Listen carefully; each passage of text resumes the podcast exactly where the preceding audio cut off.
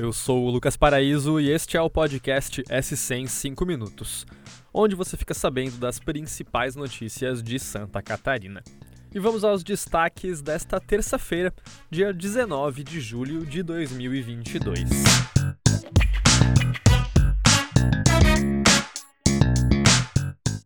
Santa Catarina autorizou hoje a vacinação contra a Covid para novos grupos.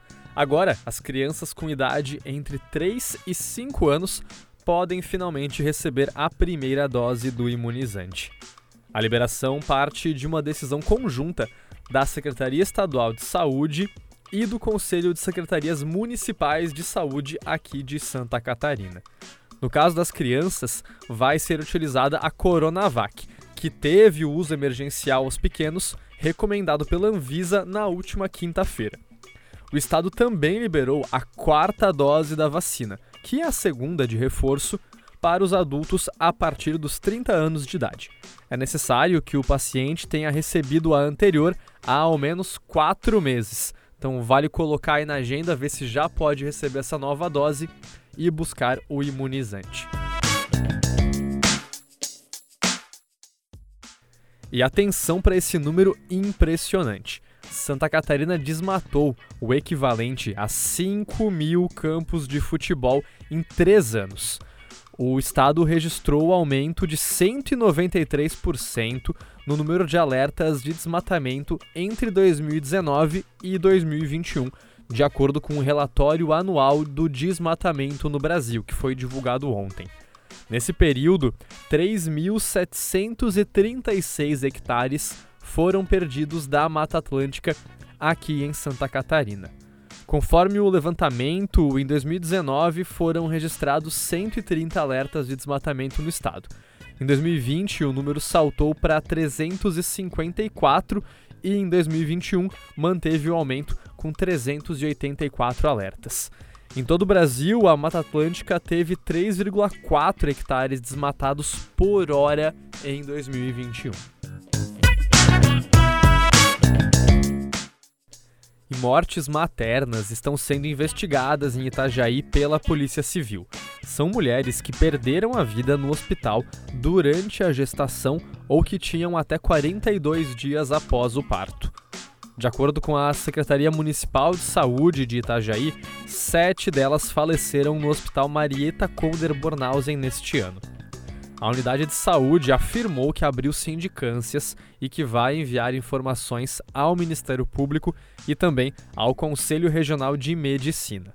Procurada na semana passada, a delegada Vivian de Andrade de Matos confirmou que abriu inquérito para apurar esses casos. Outros detalhes e os números das pacientes mortas, no entanto, não foram informados.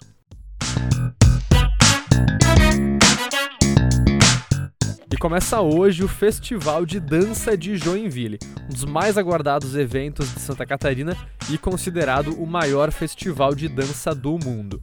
Com programação que movimenta Joinville até o dia 30, o festival tem hoje a noite de abertura e com direito a um clássico, viu? A apresentação será do espetáculo Lago dos Cisnes, feita pelo Balé Teatro Guaíra de Curitiba, que é um dos mais tradicionais e antigos do Brasil. O festival tem a sede principal no Centro Eventos Calhansen, aqui em Joinville, além de palcos abertos espalhados por outros pontos de Joinville e também nas cidades vizinhas de São Francisco do Sul, Araquari e São Bento do Sul, sendo que essas duas últimas recebem o evento pela primeira vez.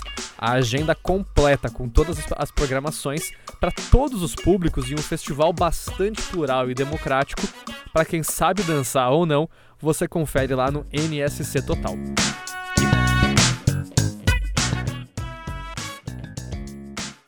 E tem craque do futebol pintando pro Santa Catarina, viu? O Havaí tá muito perto de anunciar o atacante peruano Paulo Guerreiro, com passagens marcantes por times como Corinthians, Flamengo e Internacional. A informação foi divulgada em primeira mão pelo colunista da NSC, Rodrigo Faraco, que traz detalhes do acordo que pode movimentar o futebol catarinense. E aí, torcedor do Leão, ficou feliz com a chegada do goleador? E por hoje é isso. Esse foi o SC em 5 minutos, o podcast do NSC Total, publicado de segunda a sexta-feira. A produção é minha, Lucas Paraíso, a edição de som é de Luísa Lobo e a coordenação de Carolina Marasco. Essas e outras notícias você confere lá em nsctotal.com.br. Até amanhã.